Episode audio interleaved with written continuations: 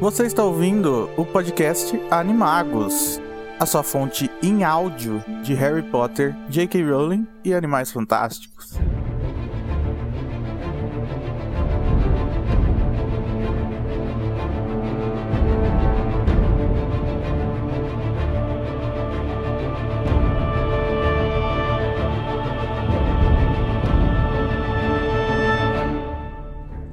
Oi, gente, tudo bem? Hoje eu tô aqui só com o Renato, né, Renato? Sim. Olá. Por quê? Porque chegou 11 horas e eu falei: O que você tá fazendo, Renato? Ele falou: Trabalhando. Eu falei: Então vamos gravar podcast. Ele falou: Tudo bem. Porque é assim É que assim. funciona a vida no, no, no fandom. Principalmente de quem gera conteúdo. Exatamente. Ele manda e eu obedeço. É, eu, por exemplo, mando eu mesmo a fazer as coisas e eu faço. E obedeço. Agora, até o final, a gente vai descobrir quando aquela lista de textos da J.K. Rowling for completa, né? Sim. Mas, antes de falar de qualquer coisa, do que nós vamos falar hoje, Renato, pra, pra ter aquela vinheta bonita? Do que vamos falar? Do que vamos falar? Gente, não, não aconteceu nada, né? Vocês devem provavelmente saber, né? Que nesse, desde o podcast passado, nada aconteceu. Enquanto nos, nos últimos dois podcasts tiveram notícias bombásticas, nesse não aconteceu nada. E caso aconteça alguma coisa entre, o- entre o dia 4 e o dia 5, esse podcast já está atrasado, mas a gente acha que não vai acontecer. Então, a gente vai falar de coisas que são frias. Não tem notícia, não tem nada, né, Renato? Sim. A gente vai falar sobre Pottermore, que é sempre uma notícia, né? Sempre uma discussão. Ah, a gente vai falar sobre Snape, que também é sempre uma discussão. A gente vai falar sobre o que é canon em Harry Potter, que também é sempre uma discussão. Sim, olha E só. vamos dar alguns avisos e comentar os comentários.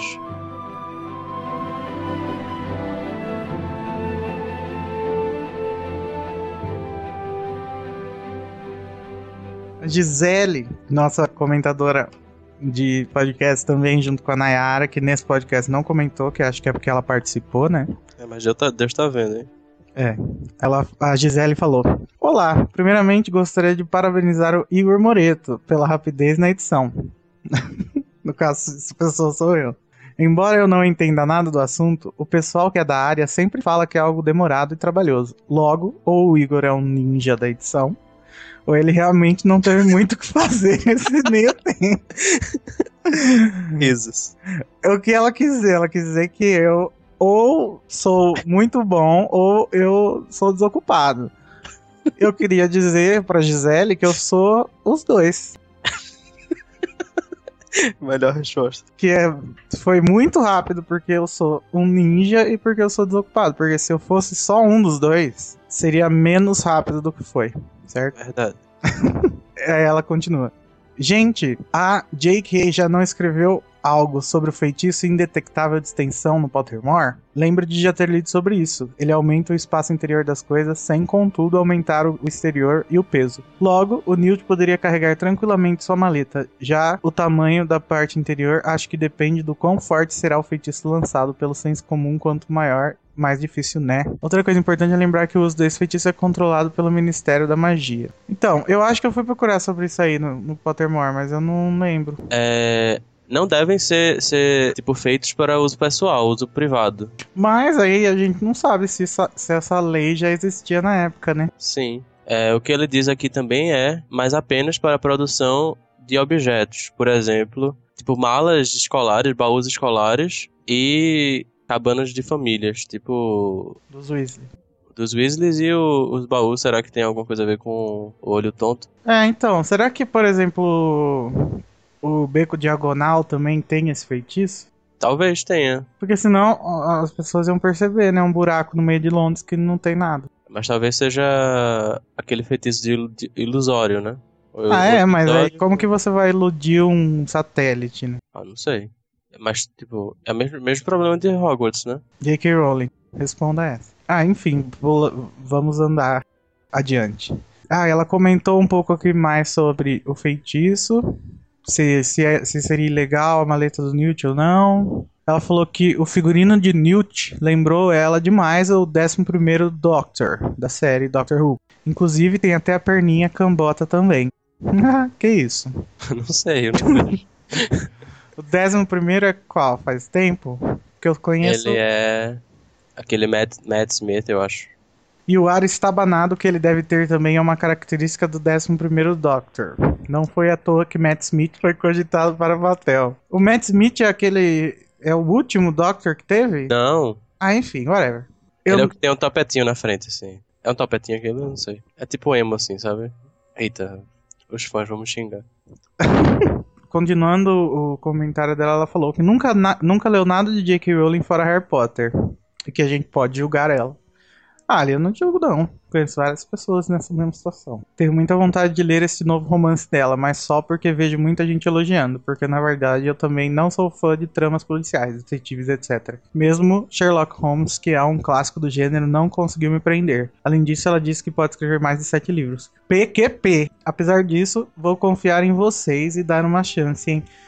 Gente, sério, dá uma chance. Eu gosto, gostei muito. Sim, você devia dar uma chance. E também devia dar uma chance à morte súbita. É, na verdade, o Morte Súbita dê mais chances do que o. Cormoran Strike É, também. Formal Strike é mais fácil de ler, mas o Morte Súbita vale a pena. Quando você termina o livro, você pega e bota Umbrella da Rihanna pra tocar. Próximo comentário, Renato, leia aí. É do Gustavo Borella, que ele recentemente nos encontrou de novo. ele falou assim: Aê, mais um podcast com pessoas que eu adoro. Nossa, também te adoro. Percebi que todo dia fico esperando por podcasts novos. KKK. Coitado, gente, faz tanto tempo. Sim.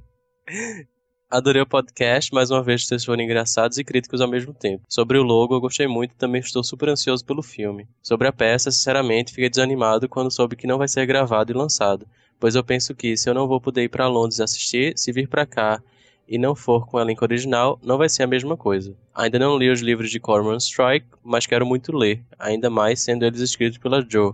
Continue com os, po- com os podcasts, com eles vocês alegram ainda mais a minha vida. Observação. Fiquei muito feliz por vocês terem lido meu, meu comentário no outro podcast.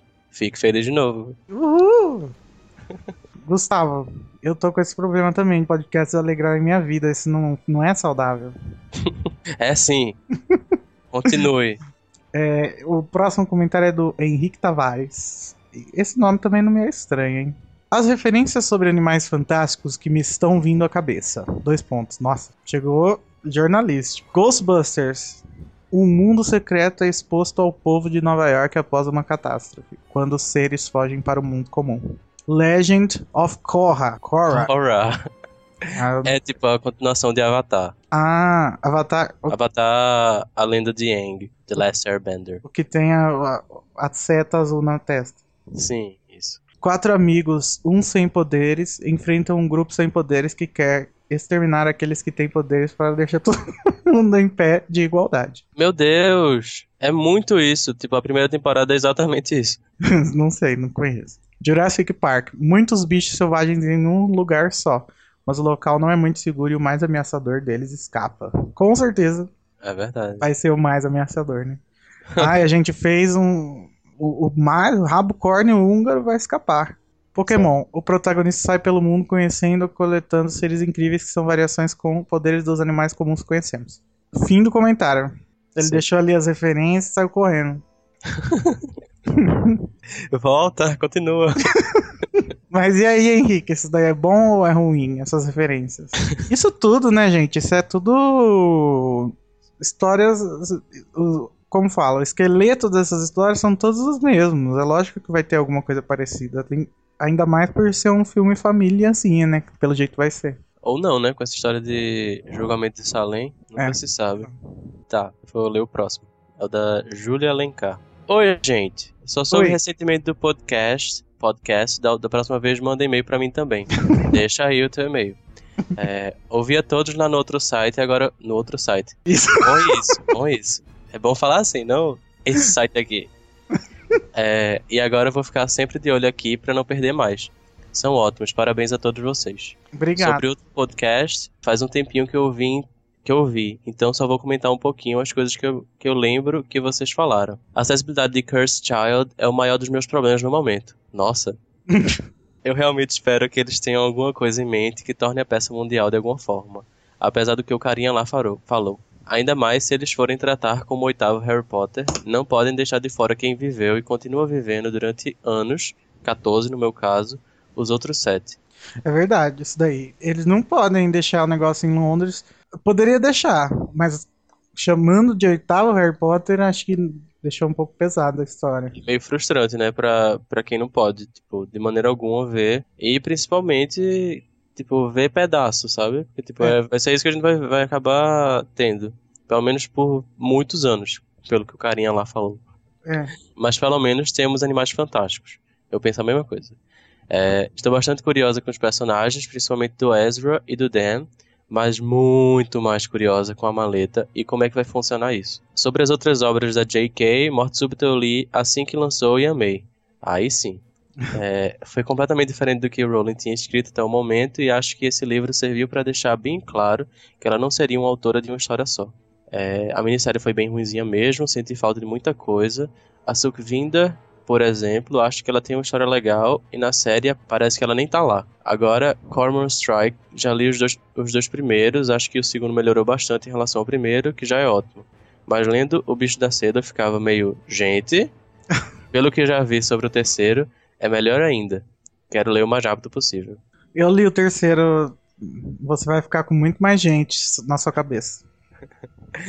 Por último, adorei os joguinhos, eu também mataria o Harry só porque ele é muito chato. Mas a melhor coisa do podcast mesmo foi vocês falando da Taylor. Então é isso. Tchau. Tchau. Foi bom esse comentário. Foi. Não que o do Henrique não tenha sido, mas. Todos os comentários são ótimos. Todos são lindos. Somos todos comentários. Inclusive os que ainda não foram feitos. Sim, exatamente. O próximo comentário, o último, é do Thiago Fernando. Ele disse: Olá, no que se refere à discussão suscitada. Nossa, meu filho, o que, que é isso?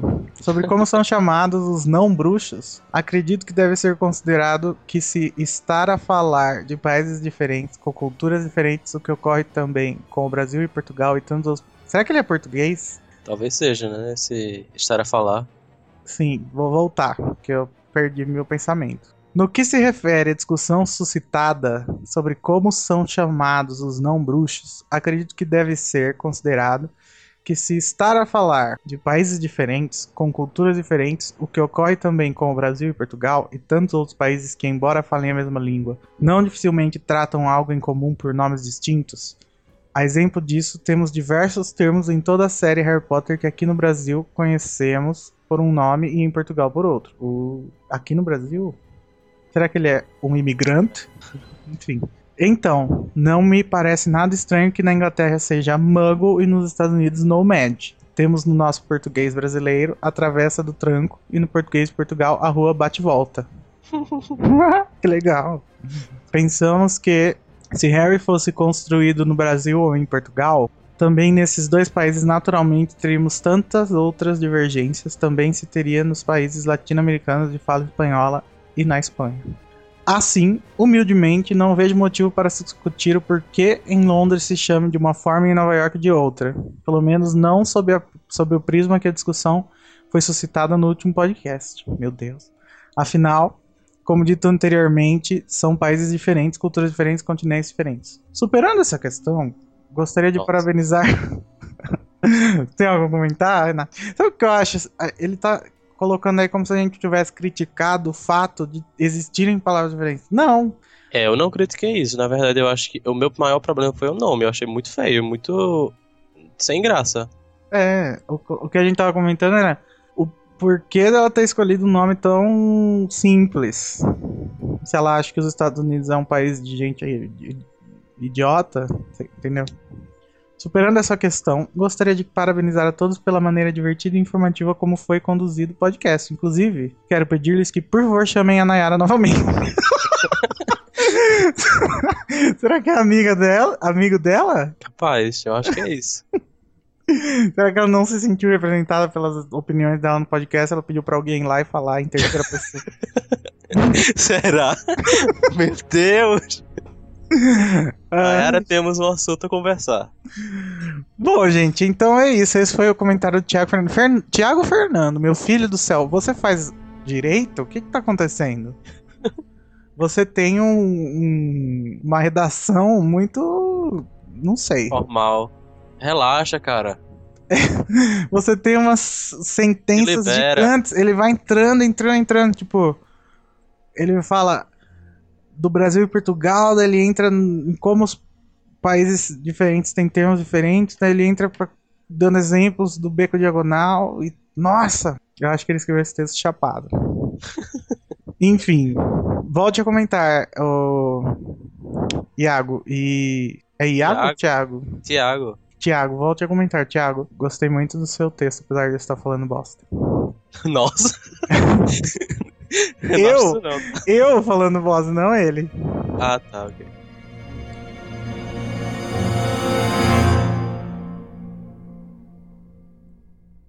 Então, gente, essa, como a gente falou no começo do podcast, essas, esse mês não teve nada. Não aconteceu nada.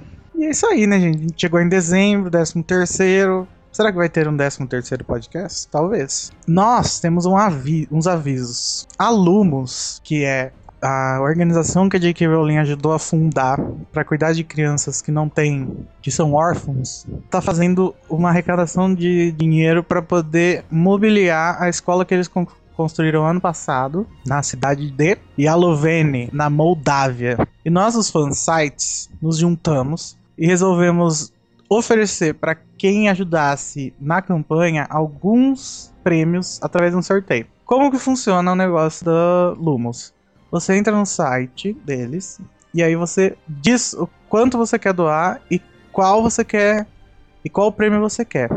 Se você não quiser prêmio nenhum, se só quiser fazer uma doaçãozinha, você pode simplesmente ir lá escrever 5, que é o mínimo, eu acho, dólares. Ou então você pode escolher os prêmios. Se você doar 100 dólares, você ganha um mapa de Hogwarts assinado e tem várias opções. Mas eu acho que já acabou, né, esses prêmios.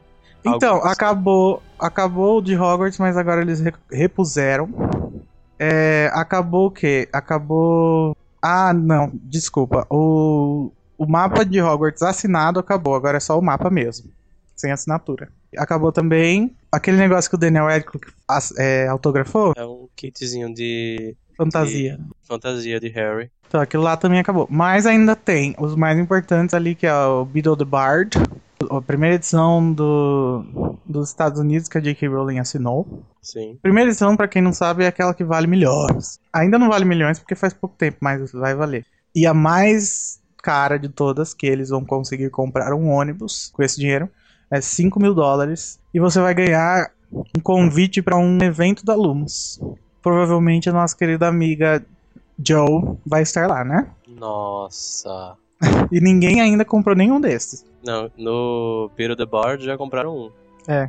Percebam que uma assinatura de J.K. Rowling vai ser muito raro depois. Principalmente na, em Beetle the Bard, que, vai- que é a primeira edição. Tá, depois que você fizer essa doação, através do nosso link, que a gente vai postar aqui no post podcast, e também tem no nosso Twitter, nosso Face, você vai mandar um e-mail com a comprovação da sua doação, por mais que seja a de 5 dólares ou, ou que seja, para o nosso e-mail, que também vai estar no post, e você vai participar automaticamente aí do sorteio de vários itens legais de Harry Potter, que seria uma assinatura da Emma Watson, Sim. não, um autógrafo, né? É uma varinha feita à mão da Alivans, uma varinha da Hermione que acende, uma varinha do Harry que acende, um mapa do Maroto e alguns utensílios para a festa de Harry Potter. Vocês entenderam, gente? Deu pra entender, Renato, que eu falei? Deu. Então, gente, olha, vamos resumir aqui. Você vai no nosso link, doa de 5 dólares até 5 mil. Se você quiser gastar os seus 100 dólares, você pode escolher uns prêmios da hora. 5 mil mais da hora ainda, né? Obviamente. Você manda pra gente o comprovante de que você doou e a gente adiciona na lista de sorteio pra concorrer a esses prêmiozinhos legais. Sim, mas é importante dizer que se você não quiser doar nada, o que é uma pena, pelo amor de Deus, né, gente? Tenha amor no coração. Se você não quiser doar nada, você pode mandar uma carta pro, pro endereço que também vai estar na descrição, dizendo que você quer participar e tudo mais. Só que é nos Estados Unidos, então pode demorar. Talvez custe, custe, mais do que você. E, e você vai estar ajudando, né? Se você.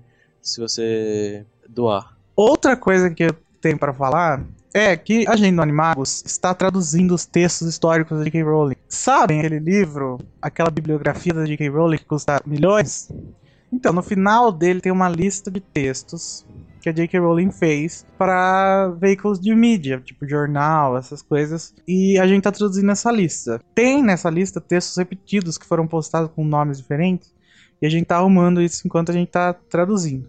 Mas essa lista está lá no site, e os que já estão traduzidos estão linkados. Eu acho que os cinco primeiros já estão traduzidos. E o último. E a gente tá no caminho para traduzir essas coisas. É, é, uma lista bem grande, então. E eu vou começar a ajudar também. E a, gente também tá postando, sei lá, um ou dois por, por semana, não é isso, mais ou menos? Ah, acho que um mais. semana. É bom que quando não tem notícia, tipo, bombástica, tipo essa semana, vocês também vão ter alguma coisa para ler. E uma coisa muito interessante. É muita, muita coisa que a gente nem imagina, né? Que existia. Então é muito interessante. O conteúdo é sensacional. tá certo. Então, vejam. E quem fez esse conteúdo foi a mulher que escreveu os livros que vocês gostam. Sim, exatamente é, mostra muito do interior, do que, é que ela pensa, de tudo isso. Então, se você gosta de J.K. Rowling, e eu imagino que gosta já que está ouvindo isso aqui, vão lá ler e comentem, façam que nem o Gustavo, que comentem todo o post. Muito obrigado, Gustavo. É, então é isso, gente. Vamos para o tema principal.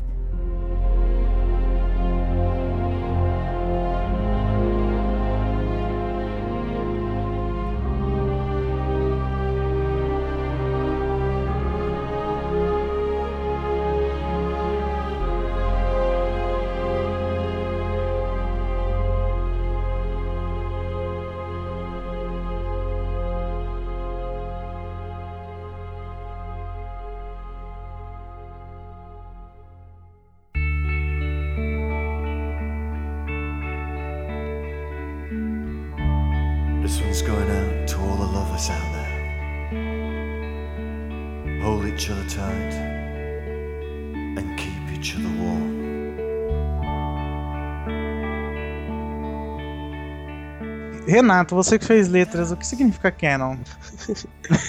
Ele, veja, não tem nada a ver ter feito letras e saber o que é, que é canon. tá?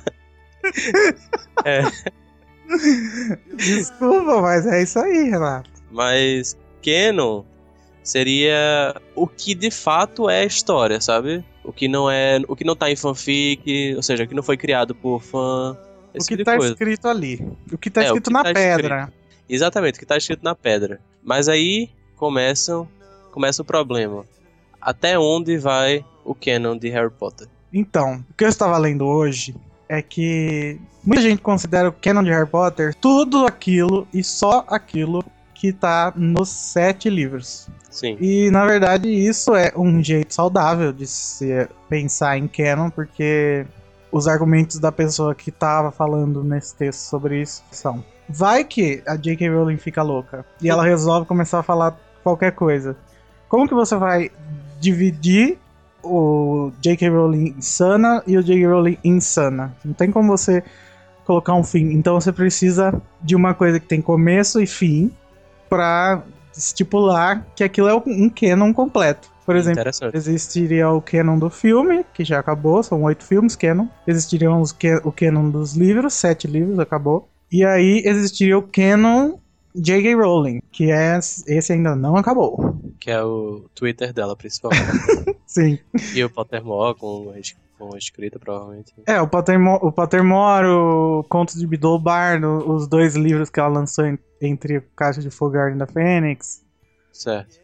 Tudo que não, é, não são sete livros que tem informações sobre a série Harry Potter.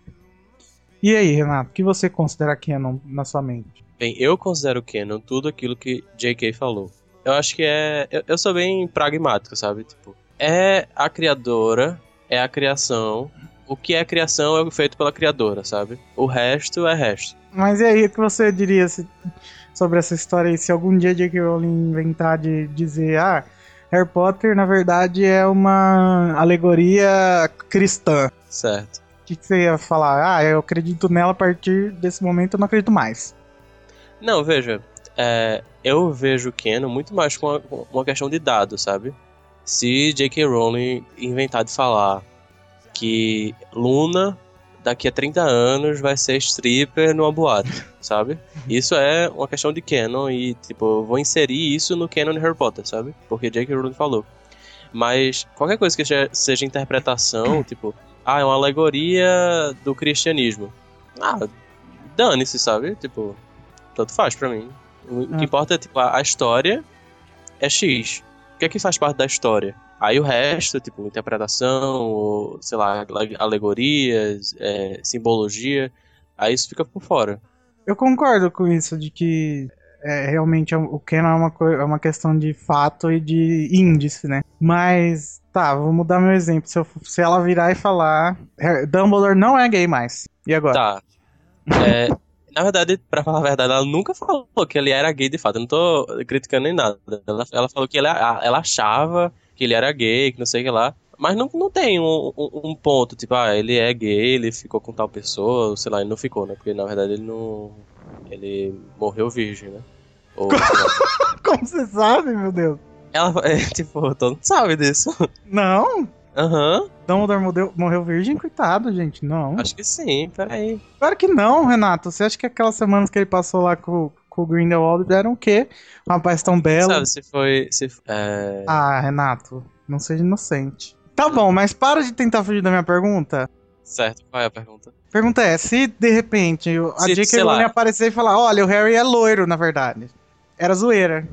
Aí é. Eu acho que tem que ter um filtro também, né?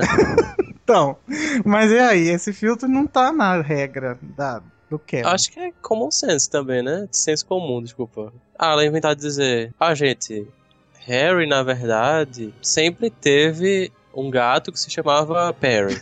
tipo, não faz sentido, sabe? Tipo, tem, que- tem que fazer senti- sentido para o que já, já, já havia antes, sabe? Eu acho que Uhum. esse, é o, esse é o, o ponto que tem que existir. Tem que ter coerência com as sete obras. Não, tem que ter coerência com, já- com o que já havia sido dito, sabe? Tipo, tudo bem. Se tiver alguma é, incongruência, aí tudo bem. Aí tem que ver o que é que, que, é que veio antes, o que, é que deve, o que é que deve ser mais confiável, sabe? Por exemplo, eu acho que a obra vai ser mais con- confiável. Depois da obra, é, os contos de Bidobardo, os Animais Fantásticos e Quadribol. Depois disso, vem o Pottermore. Depois disso vem o Twitter, sabe? Eu acho que seria essa escalinha, sabe? Twitter e entrevista, né? É, Twitter, entrevista. Ou então até entrevista antes, porque eu acho que Twitter é uma coisa muito espontânea, né? Pode ser que ela fale alguma coisa, alguma besteira e depois perceba que tava errado. Ah, mas eu acho entrevista muito mais espontânea que o Twitter, hein? É verdade, é verdade. Mas é que dá, dá um conforto maior, né? Se você pensar assim, ah, os sete livros, um, um ao sete, tudo bem, quem não terminou. Dumbledore gay? Não. Dumbledore hétero? Não. Nunca foi comentado isso. Sim. Então, isso eu acho que eu fico muito mais confortável. Mas, ao mesmo tempo, no meu lado nerd e louco, eu quero saber tudo que pode ser sabido sobre esse mundo. Então, pra mim, tudo que ela falar vai ser canon também. Então, eu acho que na minha cabeça tem. Sim. Eu É, tenho separado canon livros e canon J.K. Rowling. eu vi uma pessoa criticando fortemente a, o Pottermore e toda essa história de, tipo, J.K. Rowling não quer mais saber de nada. Era basicamente Ah, essa a ideia. E nesse texto, essa pessoa falava alguma coisa tipo.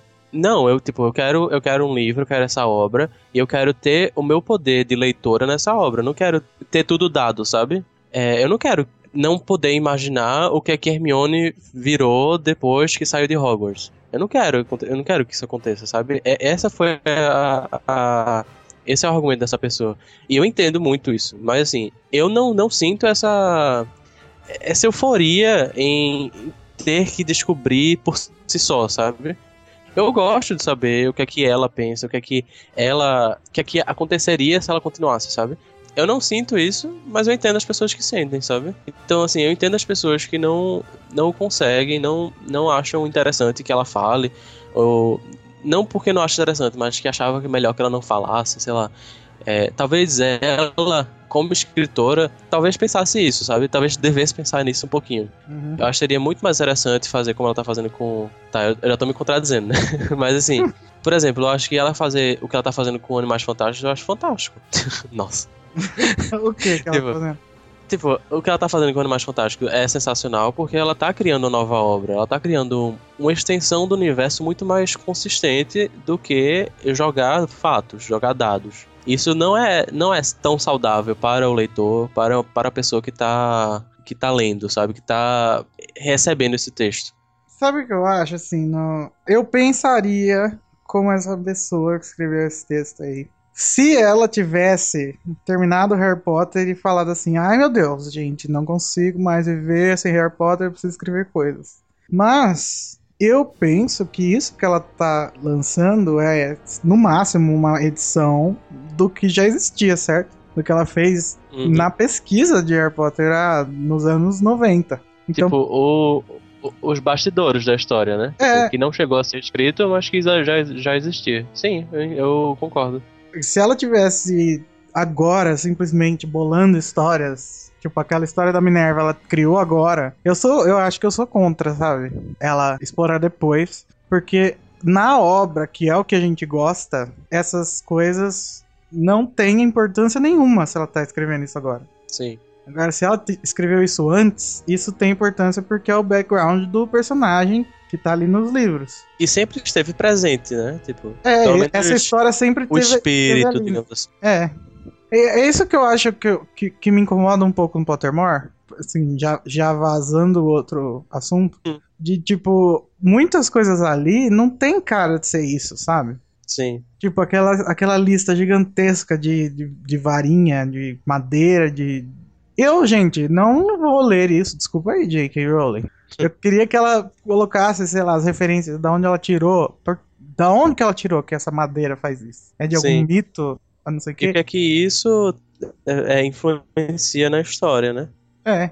Qual é a relação disso com Harry Potter, com os livros? Então, pra mim, esse texto das varinhas não tem significância nenhuma, porque pra mim isso não afeta na história que eu gosto de Harry Potter 1 ao 7. Agora, a história da McGonagall tem, a dos Dursley tem, sabe? A- Uhum. Enfim, eu, eu acho que eu considero canon aquilo que, que necessariamente se conecta com muita evidência ao Harry Potter. Ou seja, pra mim, Dumbledore gay, whatever. Ah, mas se conecta, né? Mas como?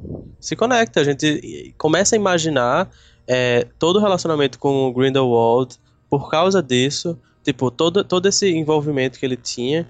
E também aquela história do tricô, tipo, sabe? Tipo, é tudo bem, estereótipo, mas dá pra, dá pra ter, sabe, essas faíscazinhas de. Caramba, faz sentido, por isso, isso e isso, sabe? Agora, de fato, ele ser gay não muda nada. uma questão que você tocou aí no, no, no Animais Fantásticos, né? A gente deve considerar Animais Fantásticos canon e Cursed Child canon, ou o que a gente deve e o que a gente não deve? Tá, é complicado. Mas, assim, eu acho que Animais Fantásticos, ele é canon por ter sido escrito, tipo, 100%, entre aspas, porque eu sei que a gente sabe que tem vai ter colaboração e tal, mas, tipo, é quase 100% por J.K. Rowling. Então, por isso, eu acho que Animais Fantásticos, ele é canon. Agora, Cursed Child... Mas é, sobre Animais Fantásticos. A J.K. Rowling, ao contrário do livro, onde ela tinha poder sobre todos os departamentos do, do- que um Ah, filme sim. tem. No filme ela não tem, por exemplo, a roupa que o Newt usa, eu acho que pouco tem a- o dedo dela, sabe? Uhum. Tá bom, que pode ser que ele tá usando o cachecol da, da Lufa-Lufa, porque ela falou que ele era da Lufa-Lufa. Tá, mas isso é fácil. Entendi. Eu acho que eu acho que sobre o Animais Fantásticos a gente deve considerar a história o canon, mas o filme em si não. É porque, tipo, cons- é, é, é bizarro, né, falar isso, porque, tipo, é, canon de Harry Potter sempre foi uma coisa muito não visual, sabe? Sempre foi, tipo, livro, sempre foi tweet, sempre foi é, entrevista, sempre foi isso. Tudo bem, tem o, o e- entre aspas, que é o dos filmes, né, tipo, tem Uhum. muita gente que, que, que discorda, tem muita gente que concorda. Eu não sei se eu concordo, eu não sei se eu discordo, eu prefiro discordar, porque tem muita incongruência, sabe? é, Uhum. entre o filme e o livro. Mas assim, Animais Fantásticos ser é complicado, é, é- é estranho achar isso. Eu acho que, eu acho que a gente aceitaria muito, muito mais se o roteiro fosse lançado. É, e aí, aí sim seria um canon, sabe? Uhum. Mas assim, não sei. Porque exatamente isso tu falasse. Tipo, tem ideia do, do diretor, o diretor pode falar, ah, não gostei da- dessa forma que ele falou. Ah, vamos mudar a forma como ela reage a isso, sei lá, sabe? Aham. Eu acho que a gente- eu vou considerar o filme muito mais canon do que a série Harry Potter de filme, Uhum. porque quem escreveu foi ela. Mas mesmo assim, eu não vou colocar ali no mesmo patamar que os livros, sabe? Sim, eu concordo contigo. Eu, eu fico muito feliz com, com Animais Fantásticos e eu, eu vou considerar muito como canon. Mas exatamente isso, eu não vou colocar no mesmo patamar dos livros, sabe? Não, Aham. não, não dá pra colocar.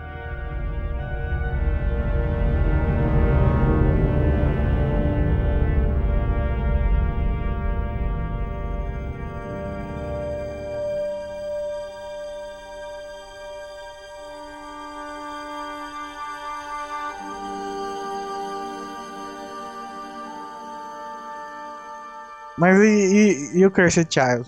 Cursed Child já, já é muito, muito complicado pra mim. Porque, tipo, eu- a gente tem muita pouca informação sobre ele, né? É. E a gente sabe que é, os dramaturgos, tipo, J.K. Rowling não escreveu. Tipo, o J.K. Rowling deve ter dado umas pinceladas da- na história e eles estão se fazendo de J.K. Rowling, sabe? Mas não é. É complicado. Eu acho que a cada dia vai ficando mais complicado a nossa situação de canon. É, eu acho que, por enquanto, eu não considero canon. E eu estou achando ultraje estarem falando no Harry Potter 8. Sim, é E- muito irresponsável, né? É, eu não sei, eu tenho a impressão que a J.K. Rowling deu um tapa na mesa, assim, sabe? Jogou tudo pra cima. E que ela não tá mais ligando, sabe? Eu acho que ela desistiu. As pessoas devem ter enchido tanto o saco dela. Porque, gente, não é possível tá acontecendo umas coisas muito bizarras ao mesmo tempo. Muita coisa ao mesmo tempo. Muita coisa muito bizarra ao mesmo tempo. E pra mim, acho que Cursed Child não vai ser canon.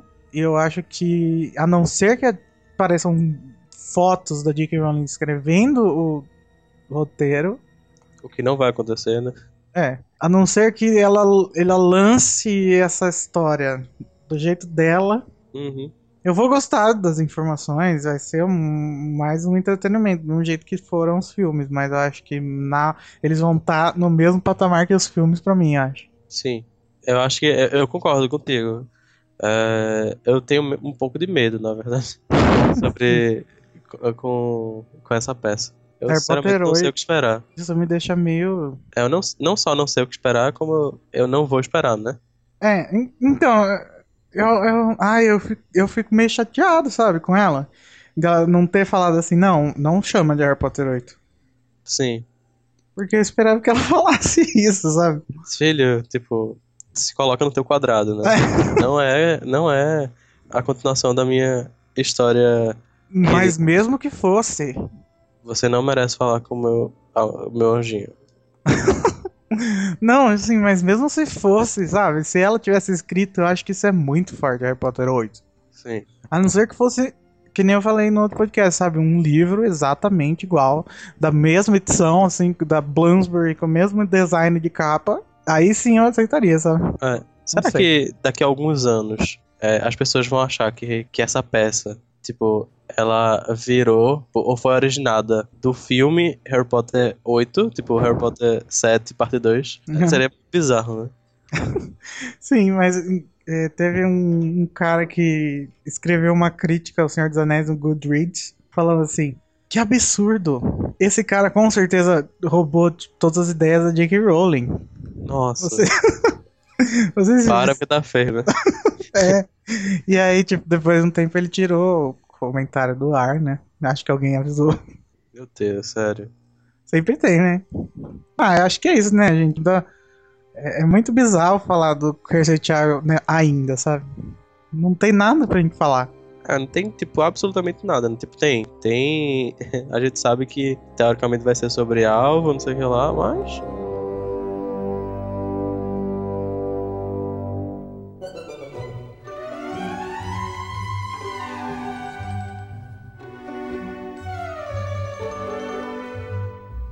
Eu acho aquele li o livro Animais Fantásticos, eu acho que aquele livro de Animais Fantásticos vai ser muito menos factível do que o filme, entende? Não. Porque, tipo, eu acho aquele livro muito simplório, sabe? Muito basicão. É um, é um catálogo, mas é um catálogo muito raso, sabe? Aham. Então, assim, eu acho que as informações que a gente vai ter sobre os animais no filme vão ultrapassar qualquer coisa que, que tenha no livro, sabe? Seria legal, né? Se eles lançassem uma edição expandida, sei lá. Eu espero que, tipo, lancem uma edição é, tamanho real, sabe? Porque não é possível que um material pedagógico seja aquele. Sério, pô? Ou a educação em Hogwarts é péssima. Nossa, não. Tipo, a gente vê Hermione com aqueles livrões, sabe? Aham. Não, não- eu imagino que. Não, não, não, não acho que, que eles vão lançar um, um livrão, sabe? Um, um calhamaço, sabe? Uma bíblia. Ah. Mas um negócio tipo. Um daqueles page to screen, sabe? É, mesmo Bem aquele. ilustrado.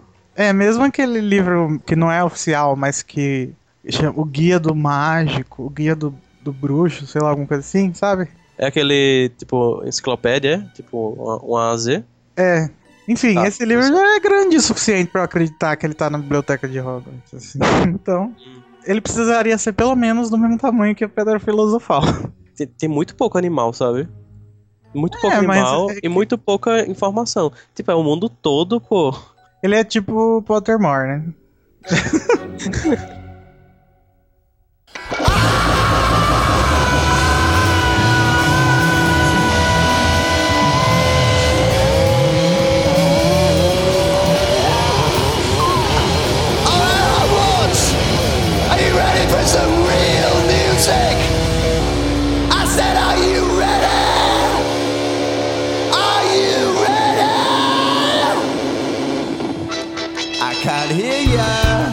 Vamos para o próximo tópico, que será.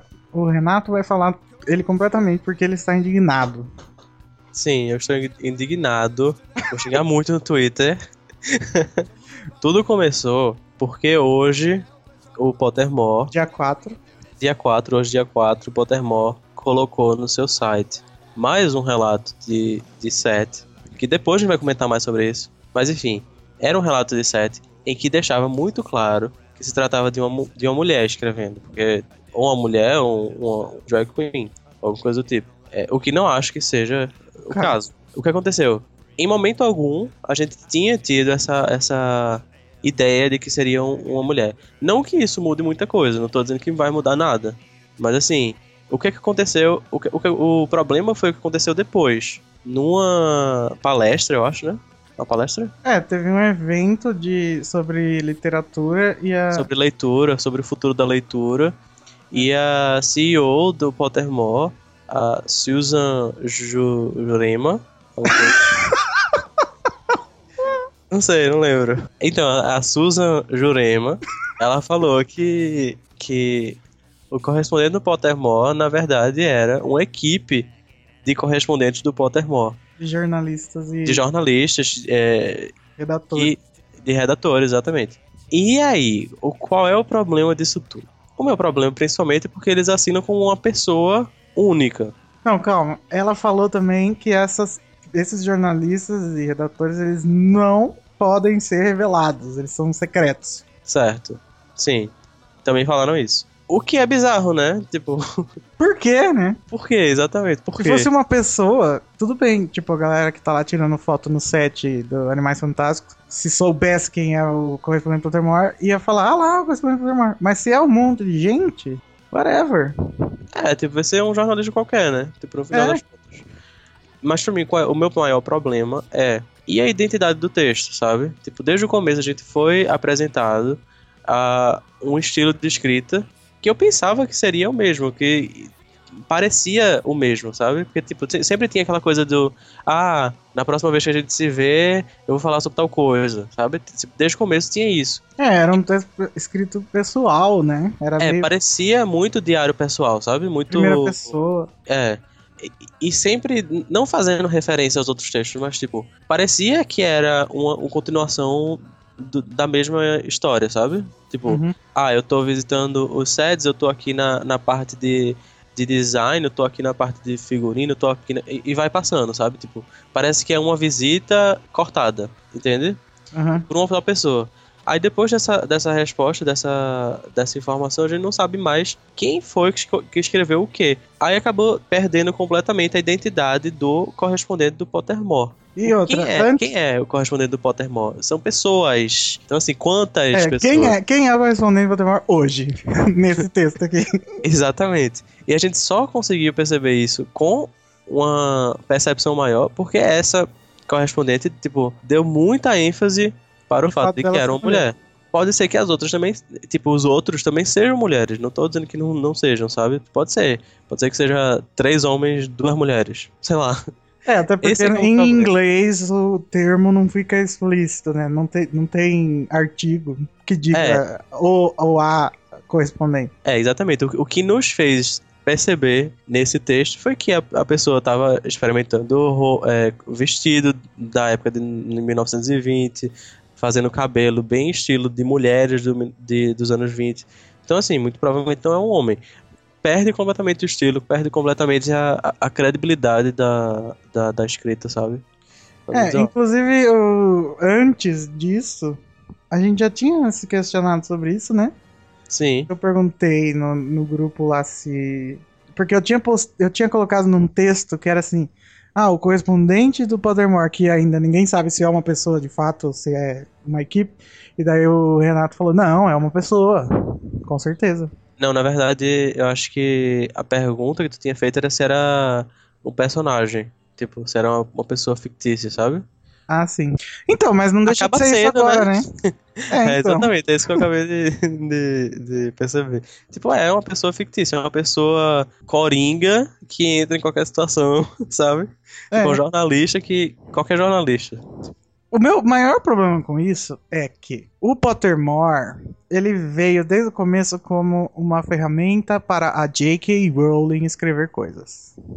Então tá, era um, uma via de comunicação de uma pessoa para com a fanbase. Depois isso foi aumentando. Obviamente, quando o Pottermore foi, lançado de fato, a gente percebeu que não seria isso. Só a Uhum. J.K. Rowling. Que seria um- uma plataforma que daria acesso a J.K. Rowling a nos dar mais conteúdo.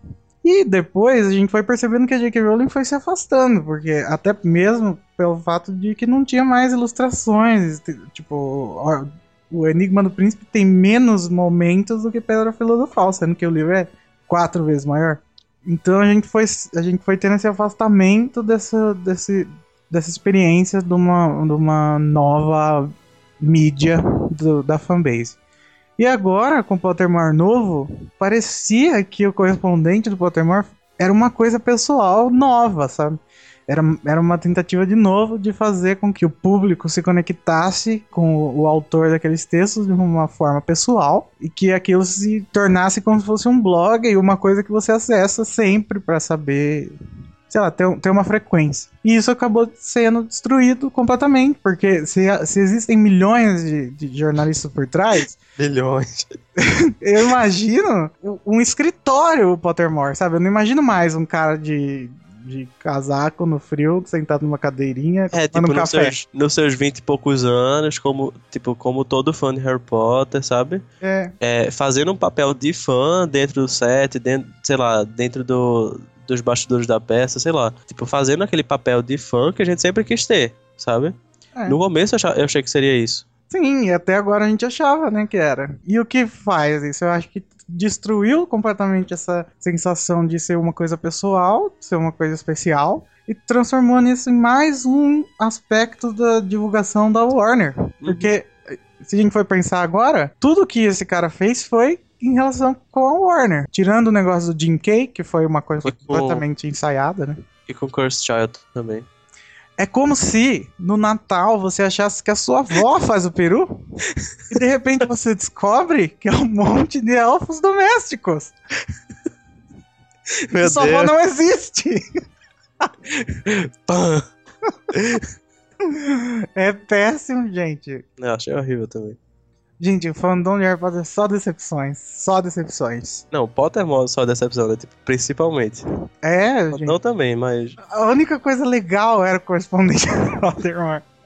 A única coisa que poderia ser legal, né? Porque vamos combinar que esses textos, É. desculpa aí quem gosta, mas tipo, não tem nada de novo, né?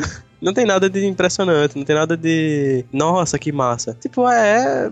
Fala sobre filme de uma maneira geral, não é sobre Harry Potter. Eu acho que é muito mais É. isso, sabe? E a- até mesmo a Entertainment Weekly, que não é o correspondente do Pottermore, não tem vínculo nenhum com a Warner nem com a J.K. Rowling, deu mais informação do que o, o cara do correspondente do Pottermore.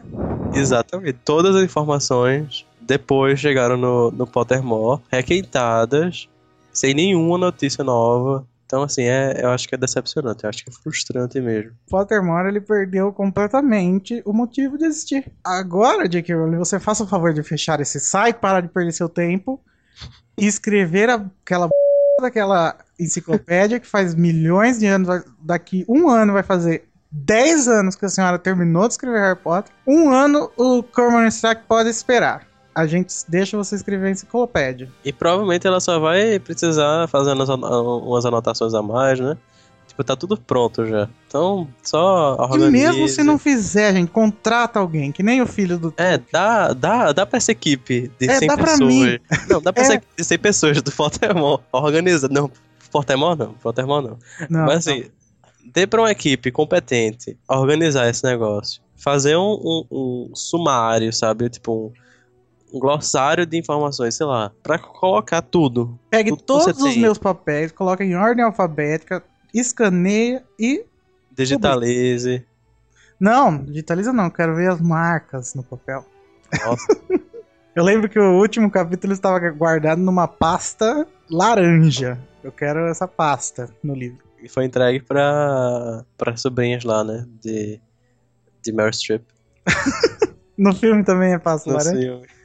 Não, Não sei se aparece, né? Aparece o, filme, o livro todo. não, aquilo lá é o manuscrito, não é o último capítulo. É, o, é o manuscrito do livro todo. É, mas eu tô falando do último capítulo que ela guardou por anos e Ah, anos. tá, ok. Aparece naquele documentário Harry Potter and Me. É bem antigo, né? É, bom, enfim.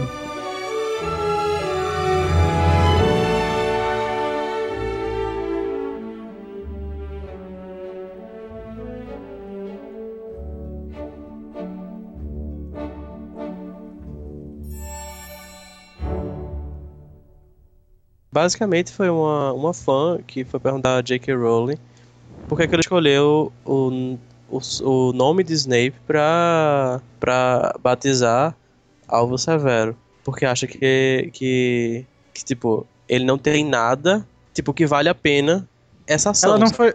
É, ela fala, ela fala que, na opinião dela, o Snape não foi nada além de abusivo para com todo mundo. E que ela tá curiosa por causa disso. Sim. E aí J.K. começou a responder, disse que Snape morreu por Harry, por causa do amor dele por Lillian. Aí, e por isso Harry é, tipo, fez essa. a- homenageou, ele resolveu homenagear dessa forma, tipo, dando perdão e gratidão por essa ação. É, daí o pessoal começou a falar milhões de coisas pra J.K. Rowling, né? Inclusive muita gente falando assim, você, é, você está louca? Você não sabe o que você está falando? Você não conhece o Snape? e daí ela falou, gente, vou- eu vou... Como fala? Vou... Traduzir, parafrasear. Não, eu vou fingir que eu sou ela. Ah, tá. Olha, eu preciso dizer, muitos de vocês vêm discutindo sobre Snape há anos. A minha timeline explodiu com amor e fúria novamente. Nunca mudem. Daí, a, uma menina falou pra ela: Olha, ô, senhora, é muito estranho você dizer em perdão. Snape nunca foi verdadeiramente mal com Harry. Algo que Harry acabou descobrindo eventualmente. Daí a J.K. Rowling. Olha, amor, isto não é verdade, sinto em dizer. Snape projetou em Harry toda a raiva e inveja que tinha de Tiago. Ou James. E daí ela falou de novo, ela falou: existe toda uma reflexão da razão pela qual Harry deu ao seu filho o nome de Snape. Mas a decisão vai para o coração de quem Harry era depois da guerra. Ou seja, Não pra pessoa raivosa, gritante de antes, mas o Harry do bem, alegria, always well. E foi, né? E aí, Renato, o que você acha? Eu concordo com ela. eu acho tão simples, tipo, tá, tá, não é tão simples, eu acho que não é uma, não é, não é tão simples assim, mas eu concordo com ela, eu acho que é, Snape é esse meio a meio, sabe? É, ele tem muita coisa ruim, ele tem muita coisa boa, e Harry aprendeu com isso, e Harry, é, tipo, acabou vendo isso depois, e, tipo, perdoou, sabe? Uhum. Não tem muito o que falar, eu acho que ela já falou tudo. Eu acho que essa discussão toda é, uma, é um reflexo do que as pessoas estão acostumadas na literatura ou no, na novela. De sempre, tipo, o, do, o vilão ser muito negro e o, e o mocinho ser branco e não tem nenhum tom de cinza aí no meio. Uhum. E eu acho que Snape é humano. Ele é um dos personagens, eu acho, mais humanos. Ele, o, o Rony, mas pelo menos ati as atitudes do Snape demonstram que ele é um personagem muito humano. Uhum. Porque ele muda. E todo mundo muda. Todo mundo muda de ideia, todo mundo muda de opinião, todo mundo muda de tudo, né? Por que, que Snape não mudaria? Por que, que Snape, durante a trajetória, durante sua vida, não queira mudar, não queira, sabe, fazer outras escolhas? Eu acho que isso é importante para todo mundo. Fiquem a dica, fica a dica aí. É, você pode achar que você tá sendo bom numa atitude que você tá fazendo, que na verdade tá sendo horrível. E você pode achar que numa atitude que você tá fazendo esteja sendo horrível, só que na verdade ela é boa de algum jeito. Exatamente. Uh, o Snape, eu acho que ele, ele errou muito na vida, errou. E com os erros dele, ele virou uma pessoa muito frustrada, virou. Ele machucou muita gente por causa disso, sim. Ele foi um cuzão em Hogwarts? Foi. Mas no final das contas, o que, o, o que eu acho que se sobressai na, no Snape é que ele foi uma criança completamente jogada pelos pais. Que ele era um, uma criança que precisava de muita atenção e não teve nenhuma. Que ele tem diversos motivos para ter se tornado o babaca que ele era quando ele era velho, na escola, dando aula. E que ele se redimiu no jeito que ele morreu. Porque ele morreu por outra pessoa, ele morreu pela, pela vida ou pela vitória de outra pessoa, entendeu? Sim. Então eu acho que. Eu não tiro a razão de quem acha que o Snape é um filho da puta. Porque ele realmente é filho da puta. Eu também não tiro a razão de quem acha que ele é o herói. Porque ele realmente foi um herói. Então. É, na verdade, assim, é, tudo começou com, com a história do, de ter colocado, de ter batizado o, nome, o filho de, de Harry com o nome de Snape. E eu concordo com isso. Eu acho, eu acho que é, é exagero, sabe? Tipo, tudo bem, ele perdoou tal. Mas não precisava, Mas você sabe? não concorda que é a cara do Harry fazer isso? Conhecendo o Harry Potter. Veja, é. Mas assim, eu acho que. J.K. Rowling, sendo a escritora, eu acho que seria muito mais interessante se ela deixasse no final do livro é, equilibrado, sabe? Tipo, Snape tava mal, mal, mal, mal, mal. No final, a gente viu que os planos deles eram. Os planos dele eram bons. é, sabe? Uhum. E eu preferia que acabasse nesse equilíbrio. Eu acho que o problema das pessoas. O problema maior foi que acabou com uma supervalorização de Snape, sabe? Como se tudo que ele tinha feito antes, todo o abuso, sabe? É, psicológico, tudo fosse esquecido. É, e esse pra mim é o maior problema. Eu preferia que, que tivesse um balanço, sabe? E parece que não, não houve, tipo, é, Harry colocou Snape no mesmo, pata- no mesmo patamar de alvo, tá ligado? De Dumbledore. Aham.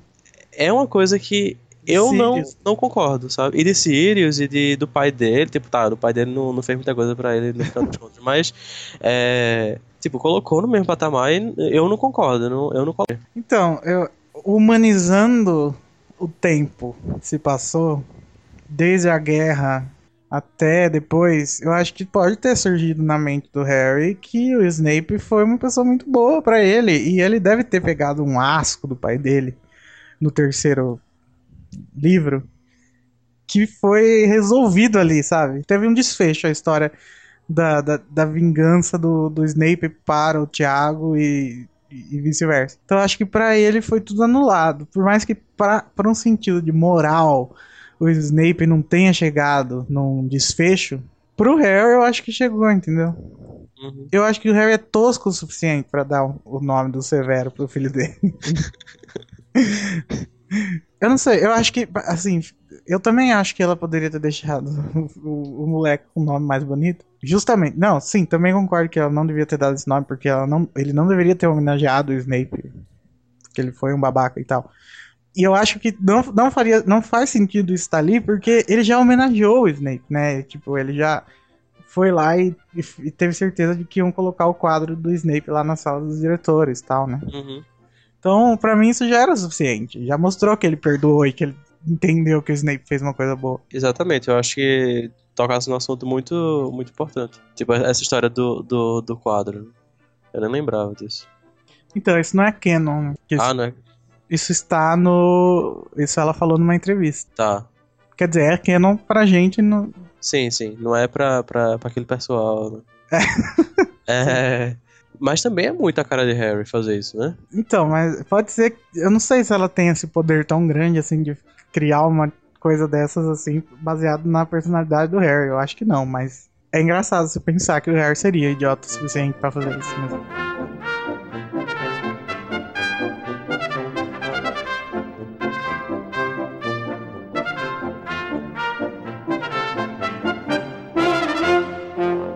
Ah, a gente tá resolvendo os problemas muito rápidos, né? Acho que tá bom esse podcast. Então é isso aí, gente. Doem pra Lumos. Não precisa ser 100 dólares. Doe 5. Porque se você doar pelo link do nosso site, a gente sabe. Dá pra saber. Uhum. A gente tá de olho. Acompanhe os textos da Jake Rowling. Esse é de graça, não precisa doar pra ninguém. Caso você queira doar. Doa pra Lumos. É, por enquanto. Mas depois a gente passa uma conta pra você doar pra gente. Ou compra pelos nossos links, né? É. Do, da Amazon.